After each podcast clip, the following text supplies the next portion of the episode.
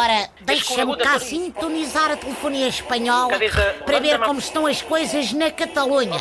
Olha, olha, declararam independência. Espera, afinal não? Ai, declararam agora. Agora é que foi. Ai, falso alarme. Olha, anunciaram eleições. Ah, mentiras! Estão só a pensar. Pronto, agora é que são mesmo independentes. Ai, não são? Ou são? Epá, aquele pinipom lá deles toma tantas decisões que são absolutamente irrevogáveis que mais parece Paulo Portas. Bom, mas com cabelo de pau vento, curiosamente. Bem, mas qual terá sido o cabeleireiro que inventou a franja de risco ao meio? Que moda tão maluca, pá! Nossa, que violência! Não preciso de falar mal da minha roupa. Eu até tenho um look tão moderno e tropical. Aliás, foi muito elogiado pelos apreciadores de camarão. Sobretudo se for camarão descascado.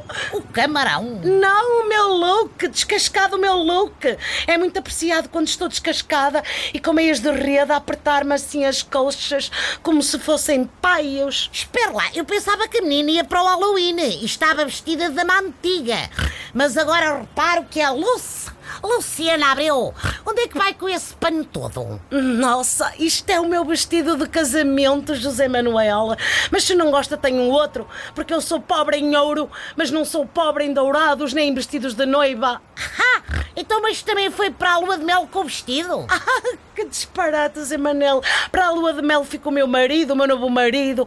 Os vestidos não fazem falta porque atrapalham muitas selfies em topless. Ah, e foi com as gêmeas também, para a alegria ser maior? Sim, fui com as gêmeas por causa do pequeno almoço. Só não levei as filhas do Paranico Pipa, Patatico Paulo. E não imagina a alegria que é ter um buffet de hotel à disposição e poder comer por três. Olha como você diz. Nossa, que violência. Já percebi porque é que casou com um guia turístico. Ai,